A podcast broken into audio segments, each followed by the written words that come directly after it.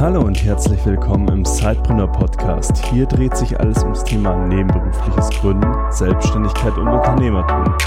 Dein Host für die heutige Folge ist Peter Lutsch. Und jetzt ganz viel Spaß mit der folgenden Episode.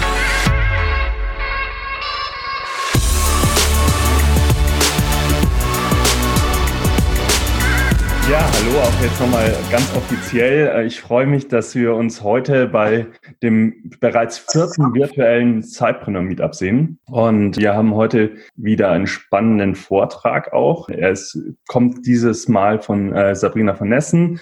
Das Thema wird heute sein, ähm, from Emotional Intelligence to High Performance. Ähm, was das genau bedeutet, wird sie gleich natürlich in dem Vortrag nochmal äh, erörtern. Aber es geht im Großen und Ganzen mal darum, wenn du dir ja eine erfüllte Karriere wünschst, äh, wenn du vielleicht nicht ganz zufrieden bist mit deinem Leben, wie du durch innere Klarheit auch einfach deine emotionale Stärke entwickelst und so auch eine Karriere und ein Leben führen kannst, ja, das dich selbst erfüllt. Und äh, Sabrina ist schon über 20 Jahre leidenschaftliche Leaderin in der Finanz- und IT-Branche und hat deswegen natürlich auch sehr viel Erfahrung mit äh, Leadership an sich. Und ich denke, das ist ein Thema, das auch gerade Sidepreneure mit der Zeit immer mehr beschäftigt, weil es geht natürlich um Selbstführung als allerersten Punkt, aber es geht natürlich dann auch daraus aus dieser Klarheit, aus der Selbstführung dann, wenn man die ersten, mit den ersten Freelancern vielleicht zusammenarbeitet oder auch schon mit den ersten Teammitgliedern arbeitet, dass man da klar kommunizieren kann aus einer inneren Sicherheit heraus. Und ich bin wirklich sehr gespannt, was Sabrina uns heute äh, erzählen wird und möchte dir jetzt, Sabrina, auch das Wort äh, natürlich lassen und stell dich doch nochmal ganz kurz vor, bitte. Ja, lieber Peter, vielen, vielen Dank für die Einführung, für die Überleitung und äh, tatsächlich hast du das äh, sehr schön gesagt. Wenn ich es in einem Satz sagen müsste, wer bin ich, dann aus Herz äh, und Seele mit Leidenschaft Führungskraft. Und ich führe ein Unternehmen, ich bin Vorstand in einem IT-Unternehmen.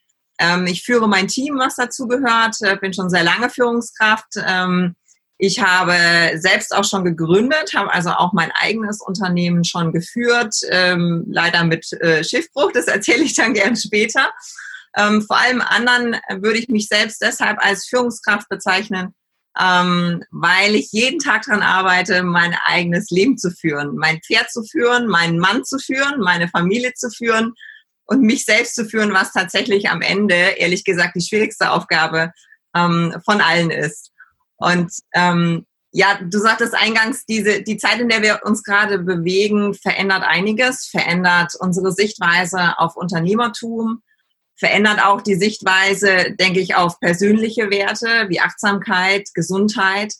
Und wir stellen uns ja plötzlich auch Fragen wie, was ist ein Menschenleben wert? Und mit etwas Abstand finde ich das eine unglaublich spannende Zeit, die mir in meinem Herzensthema zeigt, ja, dass Emotionen unser Leben bestimmen. Ja, also wir sind äh, tagesabhängig glücklich, weil wir erste Momente der, der Verbundenheit wieder erleben, weil wir uns wieder treffen dürfen. Wir waren lange Zeit traurig, weil wir Abstand halten mussten zu Familienangehörigen, die vielleicht auch noch erkrankt waren. Wir waren in Sorge. Viele waren auch erzürnt und wütend, ja, auf Entscheidungen, die sie nicht nachvollziehen konnten. Und diese Muster kann man eigentlich in jeder größeren Veränderung im Leben und auch im Business feststellen, ja. Wir haben immer erst so die Tendenz zu sagen, ja, ich, ich halte da nichts davon, ich halte Abstand, mich betrifft es nicht. Ja, als dieses ganze Thema hochkam, war ich auf Kurzurlaub in Gran Canaria und dachte, nee, nicht ernsthaft. Also das glaube ich einfach nicht. Das kann hier nicht zu einer Pandemie auswachsen. Das habe ich noch nie erlebt. Also in den 40 Jahren, ja, die ich auf der Welt bin, habe ich das tatsächlich noch nie erlebt und es war für mich eigentlich tatsächlich nicht denkbar, dass es der tiefgreifende Veränderungen nach sich zieht.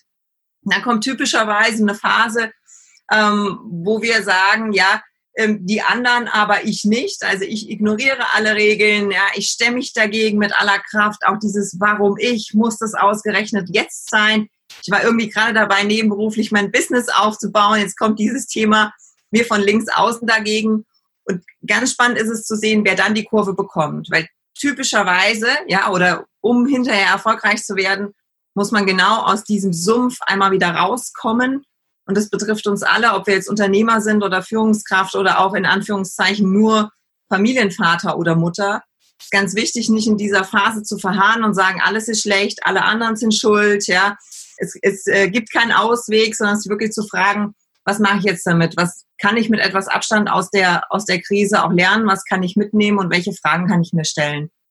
Und diese Muster gibt es nicht nur in der Krise, sondern die gibt es tatsächlich tagtäglich in Unternehmen, in der Führung, ähm, weil ja Menschen immer menschlich sind und immer auch persönliche Bedürfnisse haben und Glaubenssätze und Vorstellungen und Überzeugungen und weiß ich was alles. Also trägt ja jeder von uns seinen Rucksack mit in der Gegend rum. Ich bin ganz sicher, dass jeder von uns ähm, Beispiele schlechter Führung im Hinterkopf hat, ja, dass man sich ungerecht behandelt fühlt, ja, dass man sich nicht ernst genommen, nicht wahrgenommen fühlt in einem Team.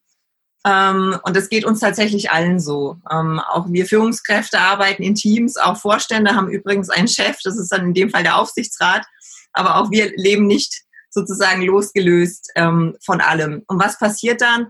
Demotivation und Unzufriedenheit haben direkt Auswirkungen auf unseren Geist. Ja?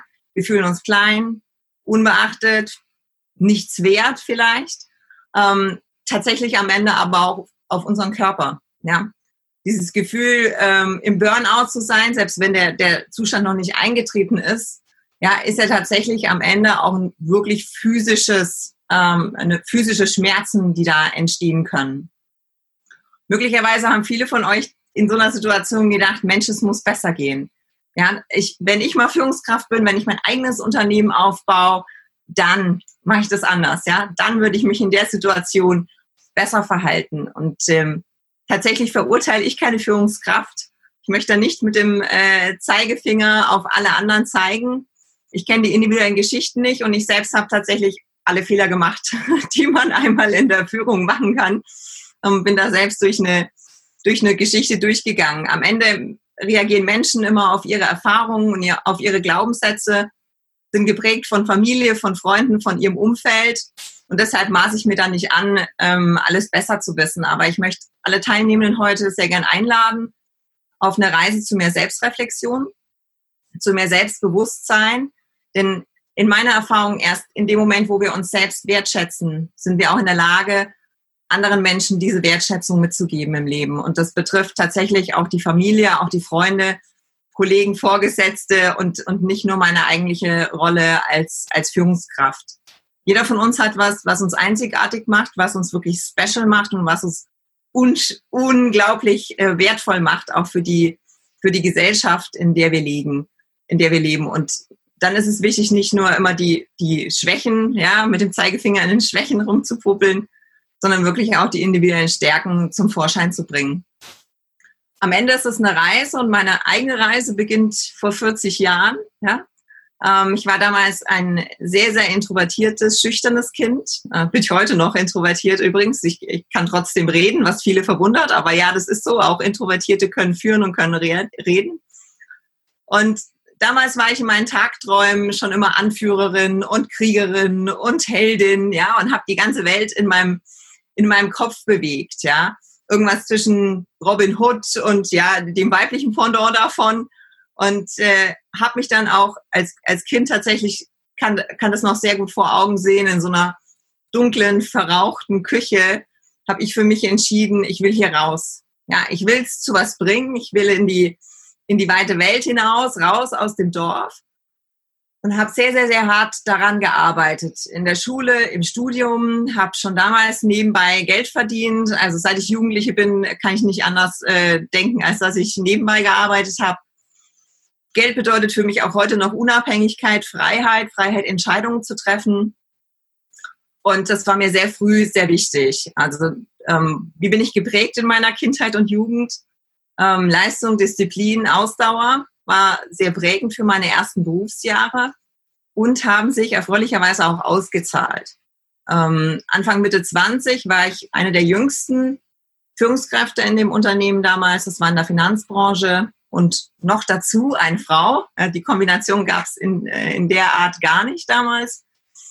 Und für mich hat die Bankenwelt Karriere versprochen. Ja, genau diese Freiheit, nach der ich mich immer gesehnt habe, was ich eigentlich wollte und heute noch unglaublich gerne wäre, äh, Staatsanwältin sein. So, den Traum habe ich beiseite gelegt und habe mich für die Karriere entschieden. weil ja das große Geld sozusagen in, in Aussicht war. Also habe ich mich von dem Traum abgewendet.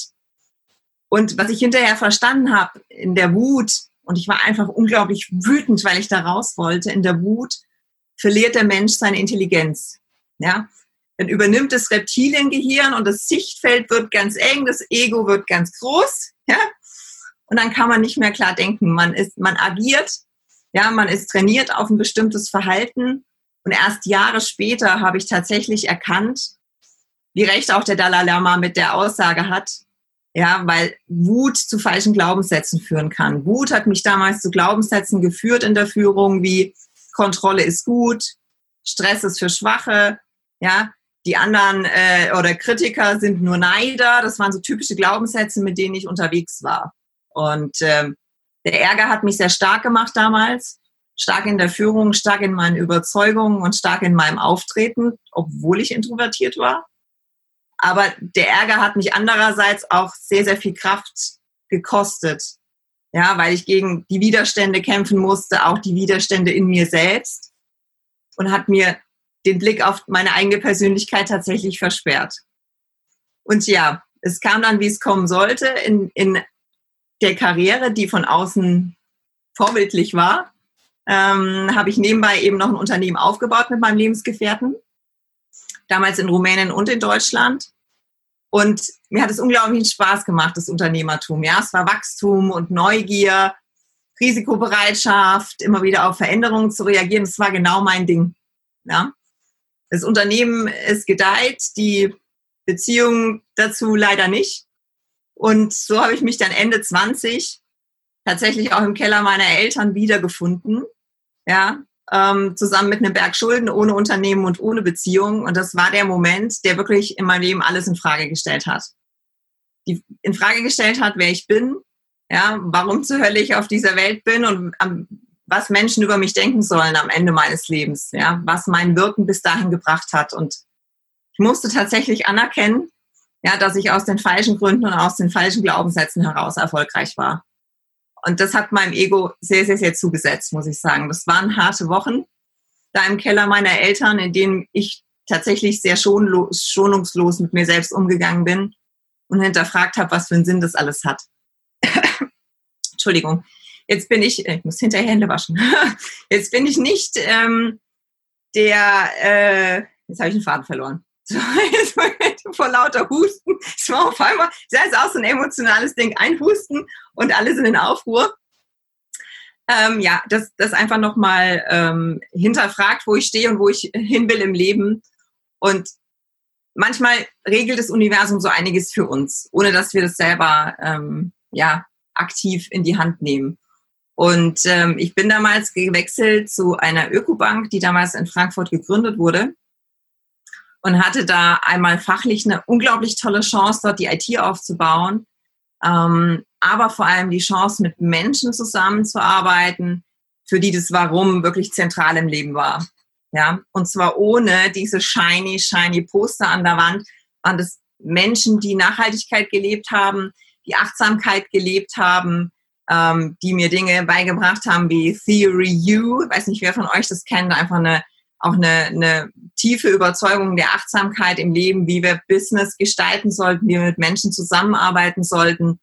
Und das war für mich ein echter Aha-Moment, ja, dass es Menschen gibt, die das große Ganze über ihr eigenes Ego stellen, die wirklich hart arbeiten jeden Tag, ohne nur den Profit zu sehen. Und jetzt weiß ich wieder, was ich vorhin sagen äh, wollte. Ich bin nicht der Mensch und auch nicht der Führungs die Führungskraft, die sagt, ähm, lebe deinen Traum, oder verfolge nur deine Leidenschaft. Daran glaube ich nicht. Ja, aber wenn du die Leidenschaft kombinierst mit unglaublich großem Aufwand und immer wieder aufzustehen und von neuem zu beginnen, ich glaube, dann werden wir alle erfolgreich sein in dem, ähm, was wir tun.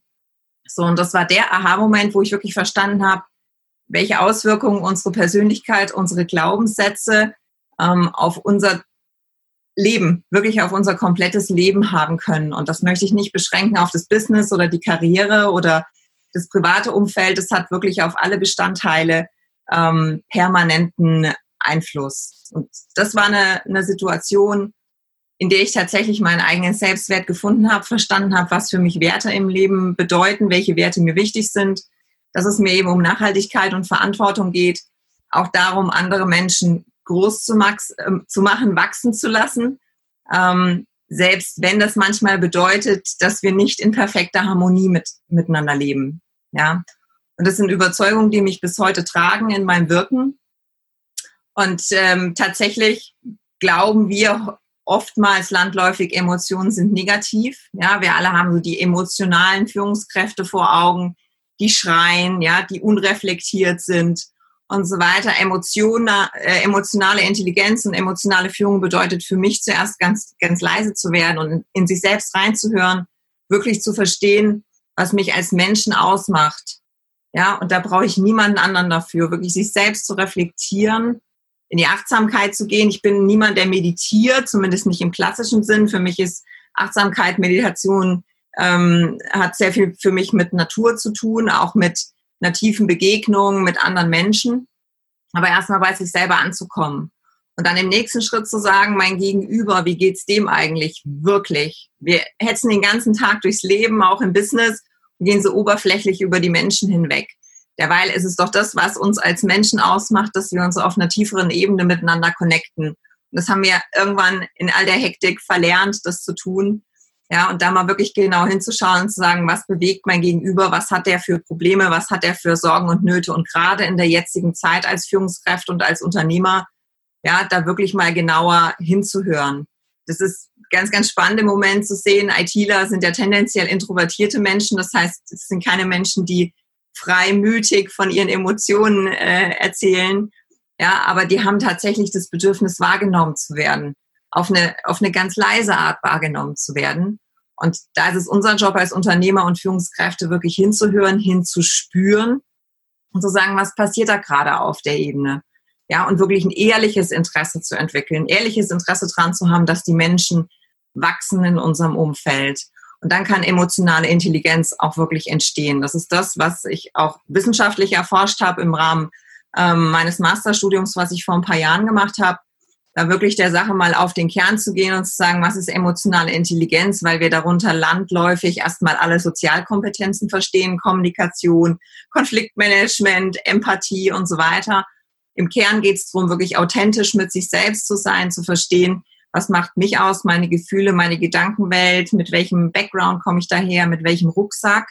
Ja, und das Gleiche sozusagen mit meinem, mit meinem Gegenüber zuzulassen und da auf eine auf eine tiefere Ebene sozusagen sich zu, zu connecten. Das hört sich sehr spirituell an, aber ich denke, wir alle kennen die Gespräche, die über Stunden andauern, wo auch das ein oder andere Glas Wein dabei ist, wo man wirklich das Gefühl hat, das Gespräch ist im Flow und man, man schafft es, zum Kern der Sache zu kommen. Und es ist eben kein, kein Smalltalk, den man miteinander hat. So, das war im, im Zeitraffer sozusagen meine Reise ähm, und ich würde alle einladen, äh, ohne sozusagen diese Schiffbrüche, die ich hingelegt habe, ähm, wirklich mal zu reflektieren. Ja, was macht dich stark? Was macht dich als Person aus? Und was möchtest du der Nachwelt hinterlassen? Einige kennen von euch vielleicht ähm, das Café am Rande der Welt oder Big Five von äh, John Strilecki. Das sind Fragen, die mich bis heute tragen, die mich bewegen, ja. Ob ich Angst vor dem Tod habe und, und was mich als Mensch tatsächlich im Kern ausmacht. Das finde ich sehr, sehr wichtige Fragen die wir uns insbesondere als Unternehmer und vielleicht noch mehr als Zeitpreneure ähm, fragen sollten. Und ähm, ja, was mache ich heute? Heute bin ich äh, Vorstand in einem IT-Unternehmen, das sagte ich eingangs. Und ich bin nebenberuflich leidenschaftlicher Coach, Autor, Speaker. Ähm, man merkt, ich habe ein kleines bisschen eine Scanner-Persönlichkeit. ich finde unglaublich viele Dinge spannend die es mir erlauben, mit anderen Menschen in Kontakt zu treten. Und das ist, denke ich, der rote Faden in meinem Leben, dass es mir wichtig war, Dinge zu hinterfragen, Menschen wirklich in der Tiefe kennenzulernen und zu verstehen. Und ähm, ja, dann glaube ich, dass jede Reise im Unternehmertum auch erfolgreich sein kann. Vielleicht nicht immer finanziell, ja, auch wenn das für einige jetzt der, der Antreiber ist, aber doch in jedem Fall erfolgreich in der Hinsicht, dass man sich selbst ein Stück weit verwirklichen kann, seinen eigenen Footprint ähm, auch hinterlassen kann in unserer, in unserer Umwelt. So, jetzt mache ich mal einen ganz, kurze, ganz kurzen Stopp und frage mal den Peter und die Juliane. ähm, ob wir im Zeitrahmen sind. Ansonsten. Äh, wir sind noch absolut im Zeitrahmen. Also du kannst gerne noch ergänzen. Ja, genau. Also vielleicht so meine, meine Learnings, das werde ich immer wieder gerne gefragt, was, was haben dir die 20 Jahre Unternehmertum, Führungskraft sein und so weiter, was hat es dir am Ende im, im Leben gebracht oder welche Learnings hast du daraus mitgenommen? Ähm, einerseits, dass wir alle ein unglaublich großes Ego haben. Ja, jeder will jemand sein, aber keiner will jemand werden. Das heißt, wir alle scheuen den Prozess, tatsächlich uns mit uns selber auseinanderzusetzen, ähm, die Steine aus dem Weg zu räumen, die uns in jedem Job und in, in jeder Rolle in den Weg gelegt werden. Ja, das ist irgendwie alles mühsam, aber wir, wir alle wollen den Ruhm. Das zeichnet uns leider als Menschen aus. Und ähm, da ermutige ich dazu, weniger an sich selbst zu zweifeln. Das machen sehr gerne die intelligenten Menschen. Ja, aber doch jeden Tag und immer wieder ähm, die Steine aus dem, dem Weg zu räumen. Ja, das mal das zum Zweiten. Ähm, zum anderen auch ein Learning, nichts hat per se Bedeutung. Ja, wir glauben immer Menschen, die Vorstand sind, Menschen, die auf einer Bühne stehen, Menschen, die irgendeine Studie veröffentlicht haben, was auch immer, sind in irgendeiner Weise bedeutsam. Nein, die Menschen sind nur dann bedeutsam, weil wir demjenigen ähm, die Bedeutung hinzufügen. Heißt umgekehrt für mich aber auch, jeder von uns kann bedeutsam sein. Wenn wir selber dran glauben, was wir können, ja, wenn wir uns sichtbar, sichtbar machen in der, in der Außenwelt, ja, und wenn wir sozusagen den Wert transportieren für andere Menschen, ja, dann kann jeder von uns bedeutsam sein. Es ist kein Politiker und keine Führungskraft und kein niemand per se ähm, bedeutsam im Leben. Ja, erst wenn wir demjenigen Aufmerksamkeit und Bewertung schenken, kommen wir dazu. Und zentrales Thema in der emotionale, emotionale Intelligenz, unsere Glaubenssätze formen das Bild unserer Wirklichkeit. Das ist Genauso wie bei Menschen ist nichts per se real. Ja, so wie wir alle heute in dem Meeting sind, nimmt mit Sicherheit jeder das Meeting anders wahr. Ja, wir, wir sehen andere Menschen, wir hören andere Sätze. Ähm, von den 20 Minuten, die ich erzähle, hat sich jeder einen anderen Satz gemerkt oder fand ihn ganz furchtbar. Kann natürlich auch sein. Ja, aber es, es gibt nicht diese eine Realität und diese eine Wirklichkeit, in der wir tätig sind. Unsere Glaubenssätze definieren genau, wie unsere Welt aussieht. Ob die Sonne scheint, wenn wir morgens auf, aufstehen, ob wir uns freuen über das Vögelgezwitscher oder ob wir sagen, heute ist wieder ein ganz furchtbarer Tag, weil ich wieder einen ganz furchtbaren Kundentermin habe und mein Chef ist sowieso der Schlimmste und der Kollege, der mosert die ganze Zeit und also mein ganzes Leben ist dramatisch schlecht. Oder ob ich sage, Mensch, ich bin dankbar für die kleinen Dinge, die möglich sind, die auch jetzt in der Krise möglich sind, ja. Dass ich eben jetzt doch wieder jemanden treffen kann, ja, oder doch wieder ein Eis essen gehen kann und irgendwie schönes Wetter draußen ist. Und das ist eine Kunst im Leben, die kann man glücklicherweise trainieren, ja, indem man einfach immer wieder sagt, wofür bin ich dankbar und das mal eine Zeit lang jeden Tag auch durchhält, so eine, so eine Art Dankbarkeitstagebuch zu führen.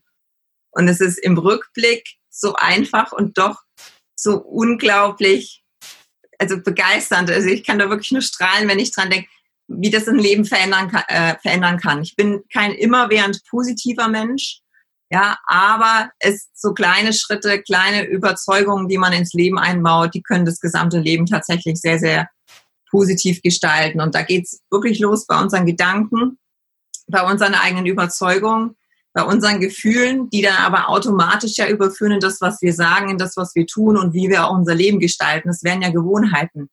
Ja, man kann schlechte Laune genauso antrainieren, ja, wie eben schöne Begegnungen zu haben. Ich habe mich sehr, sehr gefreut heute Abend auf das Meeting, weil ich weiß, dass die Community einfach unglaublich freundlich ist. So, ja. Jetzt hätte ich aber genauso sagen können, oh, da sind in jeder Gruppe immer zwei Stinkstiefel dabei. Statistisch gibt es die natürlich, ja. Aber auf wen lege ich jetzt Wert? Auf die zwei Stinkstiefel oder auf die 98 Prozent, die irgendwie total gute Laune haben und sich darauf freuen, sich auszutauschen? Und tatsächlich kommt es im Unternehmertum, glaube, glaube ich, auf diese Haltung an ja, auf die Wirksamkeit, die wir hinterlassen wollen im Leben und auf die Frage, ob wir den, den Weg bis zum Ziel irgendwie als Prozess verstehen und uns dabei wohlfühlen wollen, uns dabei ausleben wollen. Und da möchte ich wirklich alle ermutigen in der Community. Ich finde, wir haben hier ganz tolle Ideen, ähm, ganz tolle Unternehmer am Start, die wirklich was bewegen können. Ähm, und ich würde mich da sehr freuen, auch weiter im Austausch drüber zu bleiben. Und ähm, ja, Peter sagte schon, wir sollten uns connecten. Ich freue mich über jeden, der sich vernetzt. Ich glaube, in Netzwerken liegt eine ganz, ganz große Kraft. die wir heute noch viel zu wenig nutzen, ähm, auch als Unternehmer. Und ich habe damit nur positive Erfahrungen gemacht, weil jeder, den ich anspreche, ähm, sehr, sehr offen ist und sehr, sehr freundlich reagiert. Und das ist auch mein eigener Anspruch an mich selbst. Deswegen, wenn es da Fragen gibt zum Thema Unternehmertum, zum Thema Führung, zum Thema Emotionen, ähm, stehe ich sehr, sehr gern auf allen sozialen und auch später wieder persönlichen Kanälen zur Verfügung. Und auch da gleich jetzt gleich noch für eure Fragen. Ja, vielen, vielen Dank, Sabrina, ähm, für, für den Vortrag. Ähm, finde es ganz spannend, weil ich finde gerade so für nebenberufliche Gründer, wir haben es ja jetzt auch gerade vorher nochmal abgefragt, wenn man die Zahlen jetzt mal zusammennimmt, ähm, von der Motivation her ist es eine Idee, endlich umzusetzen, um mehr Freiheit und Leben, ähm, also sein Leben quasi nach den eigenen Standards auch ein bisschen zu definieren und äh, zu gestalten, macht ja dann doch, jetzt lass mich mal zusammenrechnen, 80 Prozent ähm, der Teilnehmer aus. Und das zeigt ja auch, dass ganz viele Side-Businesses gerade ähm, aus dem Hintergrund getrieben sind, dass man wirklich auch was für sich machen möchte, was, ähm, was einem vielleicht eine, eine fixe Idee, die man immer schon hatte und jetzt ähm, ja quasi Realität werden lassen möchte. Jetzt hattest du aber auch gesagt, natürlich, es ist nicht ganz einfach gerade auch. Wir, wir sind in einer Ausnahmesituation. Ähm, viele hatten sich vielleicht ja schon konkrete Pläne gemacht, was dieses Jahr so mit sich bringen soll und wie wie das Ganze in der Jahresplanung auch im, im, Unternehmertum jetzt laufen soll. Jetzt ist alles anders. Es war auch bei uns im Sidepreneur-Team natürlich so.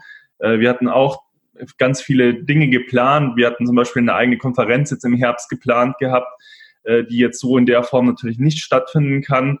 Und so, glaube ich, müssen wir als Unternehmer immer sehr flexibel auch auf Situationen reagieren. Und ich fand es ganz ähm, spannend, diesen Aspekt, die Fokussierung auf bestimmte Dinge. Man könnte sich jetzt natürlich die ganze Zeit darauf fixieren, dass man dieses Event absagen musste oder wie heute das Meetup in München absagen musste und es virtuell machen kann. Aber man kann sich auch auf die positiven Aspekte fixieren. Was wären denn so konkrete Tipps, die du jetzt gerade auch in dieser Krise nochmal mitgeben könntest? Und vielleicht ganz kurz, stellt gerne eure Fragen im Chat äh, an Sabrina. Ich lese sie dann auch gleich vor ähm, und dann kann Sabrina die auch noch von euch beantworten, die Fragen. Ähm, und jetzt, sorry für die Unterbrechung. Ich glaube, das ist ein ganz zentraler Punkt, den du da ansprichst, ja, um mal da, da ein, zwei Beispiele zu geben. Ähm, ich war im, im letzten Jahr ähm, gebucht für eine Veranstaltung in Zürich und ähm, als, als Speaker dort, ja. Ich war gerade beim Verkabeln. Jetzt ist man typischerweise vor so einem Bühnenauftritt auch noch relativ aufgeregt und geht in Gedanken irgendwie seinen Text nochmal durch, während man da mit Mikro verkabelt wird und so weiter. Und ich sehe, während ich da stand, ja, ähm, zehn Meter vor mir, dass ein Mensch, den ich nicht kannte und der ganz sicher nicht zu meinem Team gehörte, irgendwie meine Handtasche spazieren trug. Und in dem Moment, da waren 1000 Euro drin, alle meine Karten. Äh, ich dachte sogar meinen Autoschlüssel und ich wohne nicht in Zürich, muss ich dazu sagen. Also quasi mein ganzes Leben war in dieser Tasche. Und in dem Moment war die Frage, ja, was ist mir jetzt wichtiger? Und es geht in Sekunden. Was ist mir wichtiger? Ja, mein Wort halten, ja, und diesen, diesen Talk geben auf der Bühne, ja, oder quasi mein halbes Leben retten. Und das ist eine Entscheidung, die triffst du im Leben. Und dann haderst du auch hinterher nicht mehr damit. Klar hat's mich genervt, ja, weil es war tatsächlich alles weg. Ich habe den Abend auf der Polizei verbracht, hatte irgendwie gar kein Bargeld, musste mir noch Geld fürs Parkhaus besorgen und, und, und. Aber du triffst eine Entscheidung im Leben, was dir wirklich wichtig ist. Und einer meiner Maxime ist, wenn ich Ja sage, sage ich Ja und dann bin ich auch da und dann ziehe ich das durch, komme was wolle. Das macht es für mich tatsächlich viel leichter, Entscheidungen zu treffen im Leben. Ja, und das andere ist aus meiner Seite auch ein Glaube daran, dass es schon einen Sinn haben wird. Es wird schon einen Sinn haben, dass es so kommt. Ja, bei einer anderen Veranstaltung ist mir kurz davor ähm, mein Auto komplett geschrottet worden. Also stand äh, vorm Haus auf der Straße und es ist jemand ungebremst reingefahren. So, in dem Moment dachte ich mir, ja, du hast dein Wort gegeben, dahin zu kommen. Aber ganz ehrlich, in dem Moment ist mir einfach jegliche Chance genommen worden, ja, in irgendeiner Weise zu der Veranstaltung zu kommen. Und wer weiß, welchen Sinn es hatte. Keine Ahnung, vielleicht wäre ich auf der Reise dahin angefahren worden oder es wäre was ganz dramatisch Schlechtes auf der Veranstaltung passiert. Wer kann das hinterher sagen? Ich finde dieses Was wäre wenn Spiel einfach extrem müßig, weil wir es im Rückblick äh, nie feststellen werden. Wir werden nur feststellen, ob wir tatsächlich bei dem Weg, den wir eingeschlagen ähm, haben, ob wir da erfolgreich waren oder nicht, ja. Das heißt, du triffst einfach Entscheidungen im Leben, wie du mit Dingen umgehen willst und welche Werte für dich im Vordergrund stehen. Und ich glaube, dass viel, ähm, dass es sehr hilfreich ist, wenn wir tatsächlich Mühe drauf verwenden und Zeit drauf verwenden, unsere Persönlichkeit kennenzulernen. Und ein Tipp wäre da zum Beispiel, ähm, es gibt einen total schön gemachten Persönlichkeitstest, 16 Personalities, der auch im, im Netz frei verfügbar ist. Und ob der jetzt wissenschaftlich 100% korrekt ist oder nicht, ganz ehrlich, äh, interessiert mich überhaupt nicht, weil es doch sehr prägnant bestimmte Eigenschaften der Persönlichkeit zeigt und mir ganz am Anfang meiner Reise sehr geholfen hat, mich besser kennenzulernen. Ja, und wirklich diese Leitplanken im Leben zu definieren, ja. Bin ich jemand, der es allen recht macht oder bin ich jemand, der auch Kante zeigt? Ja? Oder äh, ja, trauere ich äh, verlorenen Chancen hinterher? Oder wenn ich den Blick nach vorne zu sagen, es kommt eine neue Chance, und wenn ich mich sichtbar mache, dann, dann wird es die auch geben. Und es ist eine Grundhaltung im Leben. Ich glaube nicht, dass es da die, un die unendlichen Tipps und Tricks dafür gibt, ja, sondern tatsächlich bestimmte Entscheidungen und Regeln, äh, Entscheidungen im Leben und bestimmte Regeln im Leben auch aufzustellen.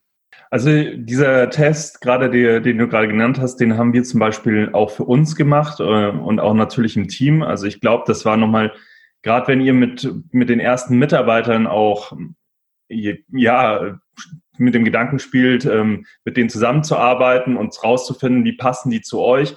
Ich finde es total ähm, wertvoll, einfach rauszufinden, wie tickt das Gegenüber auch. Und es ist natürlich jetzt kein, äh, wie du sagst, kein reiner wissenschaftlicher Test, aber er hilft auf jeden Fall das Verständnis für die andere Person auch zu erlangen und für sich selbst. Für mich war das natürlich sehr wertvoll, weil ich vielleicht auch ein bisschen besser verstanden habe, warum ich in bestimmten Situationen so agiere, ähm, auch vielleicht in Konfliktsituationen. Aber am Anfang war zum Beispiel auch unser Team bei Cypreneur, das waren nur Juliane und ich. Und wir sind mal grundunterschiedlich von, äh, von, der, Personal, äh, von der Persönlichkeit haben aber herausgefunden, dass wir uns sehr gut ergänzen und dann ist da auch nochmal ein ganz anderes Verständnis füreinander da. Also da, wenn ihr mit den ersten Mitarbeitern auch gerade arbeiten wollt und oder auch Freelancer, dieser Test, der dauert vielleicht zehn Minuten, ähm, wenn ihr den in Ruhe macht und dann habt ihr auf jeden Fall schon mal einen sehr guten Anhaltspunkt ähm, und ein besseres Verständnis füreinander. Ein schönes ja? Stichwort noch geliefert, ein Satz, ähm, und zwar Bewerber. Ja, also da wir ja nun mal eher Sidepreneure sind oder zumindest nur 14 Prozent Vollzeit selbstständig sind, bedeutet ja, wir sind typischerweise auch einer, in einem klassischen Job unterwegs. Und es kann sein, dass wir in eine Bewerbungssituation kommen, wo wir Selbstbewerber sind oder jemanden einstellen. Und wirklich in all den Jahren als Führungskraft, die Bewerbungsgespräche, die mir richtig Spaß gemacht haben, die mich richtig gecatcht haben, war, wenn der Bewerber seine Persönlichkeit rausgelassen hat. Ja, wenn der tatsächlich authentisch und ehrlich gezeigt hat, schaut, das macht mich als Menschen aus, der nicht angefangen hat, ja, mein Haus, mein Schiff und so weiter, was er nicht ein toller Typ ist, weil in der Bewerbung sind alles tolle Typen. Ja, ich habe noch nie jemanden erlebt in einem Bewerbungsgespräch, der gesagt hat, nee, sorry, ich bin total der Loser und was ich alles falsch gemacht habe im Leben. Und ich finde es so erfrischend, wenn einer wirklich seine Lebensgeschichte erzählt und sagt, schau mal, das ist mir schon im Leben passiert und das habe ich daraus gelernt und das macht mich special. Ja, dann schaffe ich es wirklich auch in einer Bewerbungssituation auf einmal auf einer ganz persönlichen Ebene, mich mit, mit demjenigen zu connecten. Ob es dann hinterher klappt oder nicht, ist ja nochmal eine andere Frage. Aber die sind mir in Erinnerung geblieben. Ich glaube, das kann man tatsächlich auch für seine eigene äh, ganz normale Corporate-Karriere nutzen, ja, die eigene Persönlichkeit wieder mehr zu kultivieren sozusagen. Menschen wollen Menschen, auch in einem Bewerbungsgespräch. Absolut. Und es bringt auch einem selber, auch wenn man selbst einstellen will. Ich saß auch in vielen, auch in mein, wo ich noch beim Konzern tätig war, in vielen Vorstellungsgesprächen mit drin. Ähm, und wenn man dann zum fünften Mal die gleiche auswendig gelernte Antwort auf eine Frage kriegt, vielleicht war die Frage auch zu universell, aber dann äh, fragt man sich auch, wo ist da der, wo der, ist da der Unterschied ähm, und äh, wo ist das Alleinstellungsmerkmal? Wir haben eine Frage gekriegt und zwar, ist diese Grundhaltung vom Persönlichkeitstyp abhängig oder kann sie von jedem Typ erlernt werden? Fragt, fragt uns CD. Also ich weiß nicht genau, für was das steht, aber. CD. CD. Wunderbar. Also ähm, sind wir Menschen unterschiedlich? Ja, und das ist gut so. Ja, wie du sagst das. Also es wird nie so sein, dass wir alle mit den gleichen Überzeugungen und Grundhaltungen, Glaubenssätze durchs, durchs Leben laufen. Dafür haben wir einfach eine individuelle Geschichte. Ja, und das ist auch gut und richtig so dass wir uns ergänzen und dass wir nicht, es wäre ganz furchtbar, wenn alle Menschen wären wie ich. Ja, es wäre auch super anstrengend für mich, den ganzen Tag mit mir selbst zu arbeiten. Ja, ich liebe Vielfalt in meinem Team.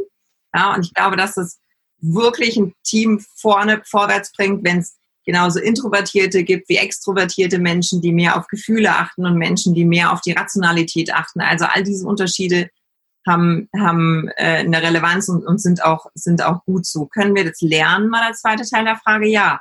Wir können lernen, auf, auf positive Dinge zu achten. Ja, ähm, wen es interessiert, der kann gerne mal so ein bisschen ins Thema Achtsamkeit reinschnuppern. Das fängt an mit einer mit einer sehr sensiblen Wahrnehmung meiner Umwelt. Das sind die Dinge, aber auch die Menschen, die mit mir zu tun haben. Ja, wie ist deren Körpersprache? Was sind deren Sorgen und Nöte? Welche Gefühle schleppen die mit sich rum?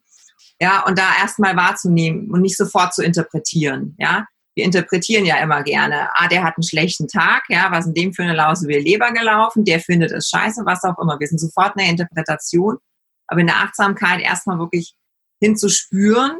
Ja, und dann zu hinterfragen, könnte es eine andere Interpretation geben als die, die ich typischerweise habe. Ja, vielleicht hat der gerade irgendwie eher Probleme und deshalb einen schlechten Tag. Vielleicht liegt es gerade gar nicht an mir.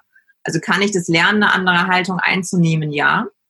Und äh, 10.000 Stunden Training machen einen Experten. Das gilt in jeder Hinsicht. Also je mehr ich das übe, wirklich darüber meine Gedanken aufzuschreiben, bewusster zu reflektieren, achtsam zu sein im, im Leben, ja, um, umso mehr wird es auch zu, zu einem Bestandteil meiner eigenen Persönlichkeit. Ja. Das ist so, was ich mir vorsage. Wie ich eingangs, deswegen sage ich so gern, 50 Prozent der Menschheit sind introvertiert, ja.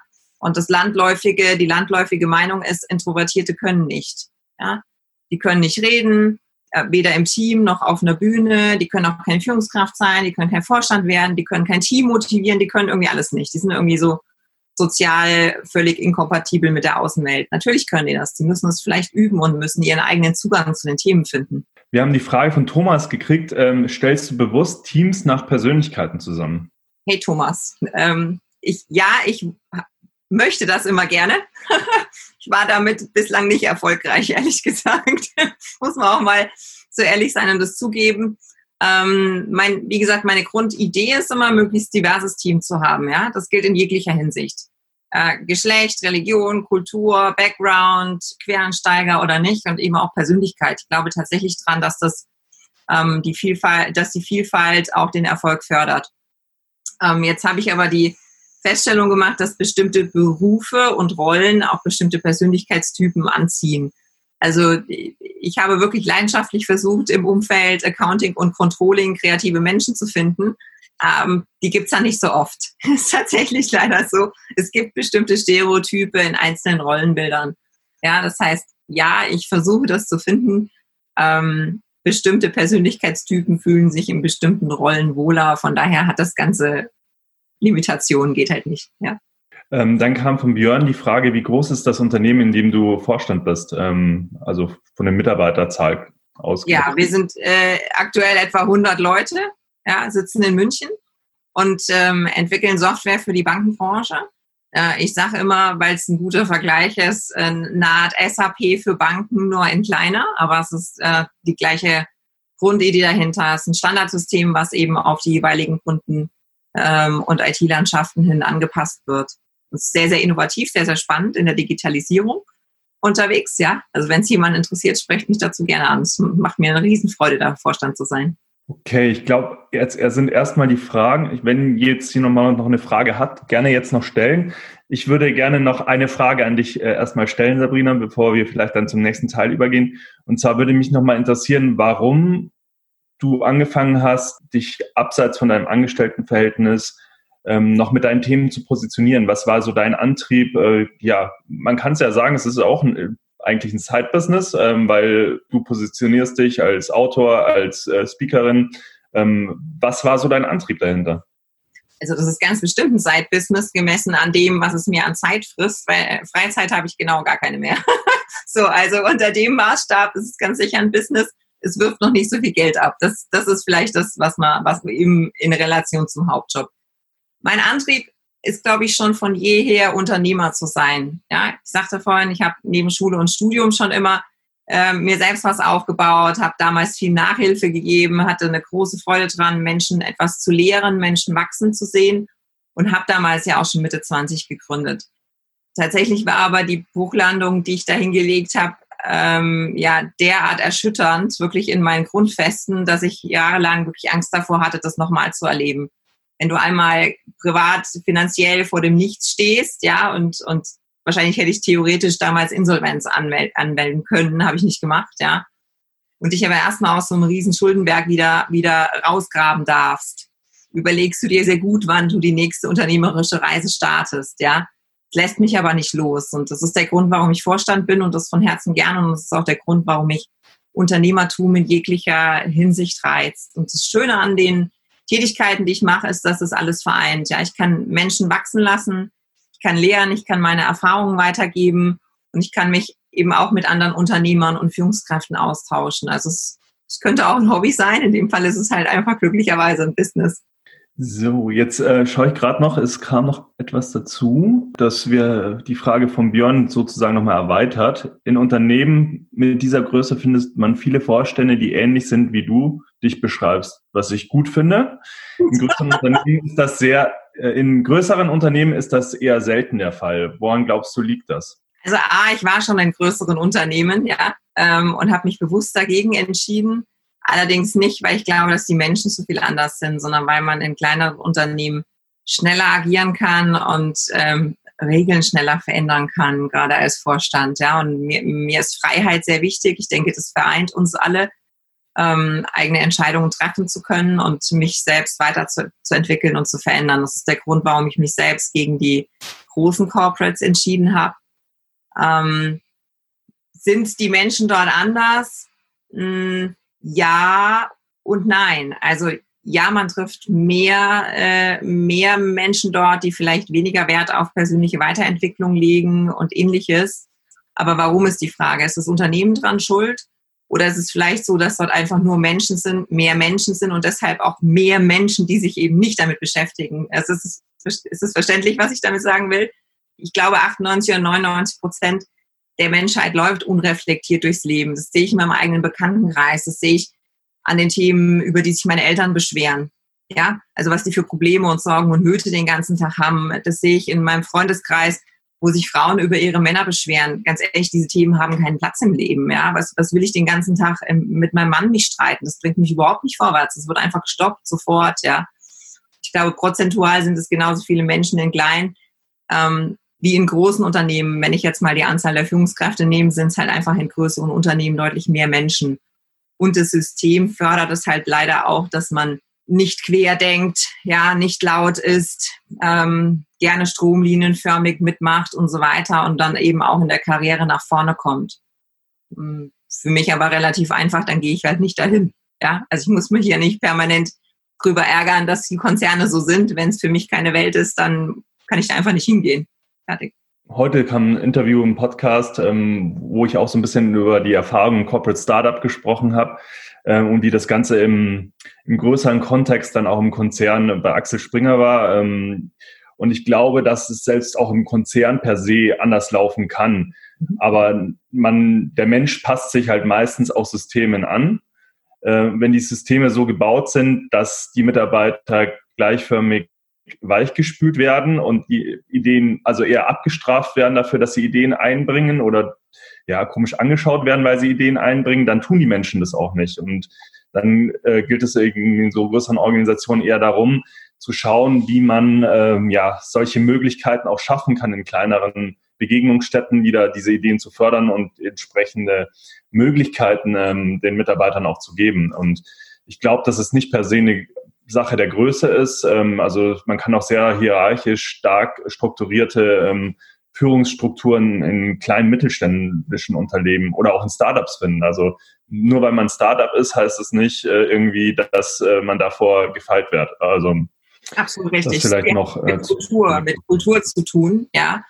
Und ich sage mal so, du sagst das so schön, Menschen passen sich gerne an. Ich sage immer, Menschen sind wie Lemminge. Ja, also wir laufen am liebsten irgendwie gedankenlos einem hinterher, bloß nicht fragen, bloß nicht denken. Und das ist leider die Realität, ja, weil es unglaublich anstrengend ist, sich schwierige Fragen im Leben zu stellen und eigene Entscheidungen zu treffen, weil dann sind wir ja schuld, wenn es schief geht. Und ich sage mal, ich bin ganz gerne schuld, wenn es schief geht, weil dann kann ich selber auch wieder ändern. Ja, also wenn ich die Schuld habe, habe ich die Verantwortung und umgekehrt Heißt, ich kann einfach alles ändern in meinem Leben, wenn das so ist. Das ist eine Grundhaltung, ja. Wenn ich natürlich, wenn es mir angenehmer scheint, sozusagen die Schuld auf die anderen zu schieben, dann kann ich in so einem Konzern gerne, gerne auch mal mitlaufen und kann mich dabei übrigens auch sehr wohlfühlen. Also ich will da gar nicht dagegen reden. Ja. Es gibt genügend Menschen, für die ist es genau das Richtige. Das sind typischerweise nicht die Freidenker und Querdenker und Innovatoren ähm, dieser Welt. Und trotzdem können die auch auf eine Reise gehen, wenn sie sich dazu entscheiden. Das ist aber einfach anstrengend. Und Menschen mögen das nicht, außerhalb der Komfortzone zu sein. Das ist unangenehm. Und da habt ihr schon vielleicht den ersten Schritt gemacht mit eurer Gründungsabsicht oder mit der Gründung, weil ihr doch dann äh, durch das Unternehmertum auch an vielen Stellen wahrscheinlich aus eurer Komfortzone kommt ähm, und auch ein bisschen mehr wollt wahrscheinlich. Ich würde jetzt noch die letzte Frage ähm, aufnehmen, bevor wir in den zweiten Teil dieses Meetups ähm, ja, einsteigen. Und die Frage kam von Caroline und sie hat äh, die Frage an dich, Sabrina, was dir bei deinem Mindshift geholfen hat, weil du hast ja beschrieben, dass du ähm, bis das Ende 20 äh, warst, so ähm, eher in dem Leistungsdenken ja verharrt bist und dann ähm, ja die Selbstachtsamkeit und dein Warum eher erst danach gefunden hast. Ähm, und die zweite Frage, die sich da anschließt, ist, ähm, wie konntest du dich so wandeln und wie hat dein berufliches und privates Umfeld darauf reagiert? Also der Auslöser war tatsächlich die Bruchlandung. Ja, die habe ich ja nicht selbst initiiert. Was mir geholfen hat, war mein Umfeld. Und wir können uns genau das Umfeld suchen, was uns weiterbringt. Das ist einmal in Communities ähm, wie hier bei uns. Das ist auf Events, die sich zum Thema Persönlichkeitsentwicklung, die sich damit beschäftigen oder wo man sich dazu austauschen kann. Ja, das, das Umfeld wählen wir am Ende selbst, ja. Ob es ähm, die Kumpels aus dem Fußball sind, die äh, sich immer über das schlechte Wetter beschweren, ob ich da mitmachen will oder nicht, ist meine eigene Entscheidung. Ich habe auch Freundschaften beendet, ähm, genau aus dieser Entscheidung raus. Es tut mir leid, ja. Und das ist auch wirklich schade und es macht mich traurig, dass ich die, dass ich die Menschen nicht mehr in meinem Leben habe. Ja, aber es am Ende eine Entscheidung zu sagen, ich möchte diese Negativität nicht haben und sich da das Umfeld ähm, selber auch auszusuchen. Ob mein Umfeld das so krass bemerkt hat, ähm, glaube ich deshalb gar nicht. Es ist ein bisschen ein anderes Umfeld, in dem ich heute unterwegs bin, als ich das damals war. Beruflich bedingt, aber eben auch, weil ich Entscheidungen getroffen habe. Und ähm, mein, mein jetziger Lebensgefährte, der mich jetzt seit zehn Jahren kennt, der hat mich einfach auf der Reise begleitet. Und ich finde das sehr wichtig, seinen Partner mitzunehmen auf der Reise, ja, und, und da in den Austausch zu gehen und ihn nicht zu zwingen oder zu überreden, aber einfach zu erklären, was gerade mit mir vorgeht und warum ich mich da entwickle. Und äh, er war immer äh, der, der klassische Angestellte in Anführungszeichen und, und hat sich jetzt aber in den letzten Jahren auch immer wieder mit Unternehmertum und äh, Sidepreneur-Themen befasst. Und das finde ich auch unglaublich spannend zu sehen, wie man sich in, in der Beziehung gemeinsam entwickeln kann. Und da das kleine Schritte jeden Tag sind, ist für ihn die Veränderung, glaube ich, nicht so dramatisch groß. Ja, also ich bin ja kein ganz anderer Mensch geworden, sondern bin einfach auf einer Reise unterwegs und ich freue mich total, dass er mich, mich begleitet auf der Reise. Das ist doch ein super Schlusswort jetzt für den Vortragsteil.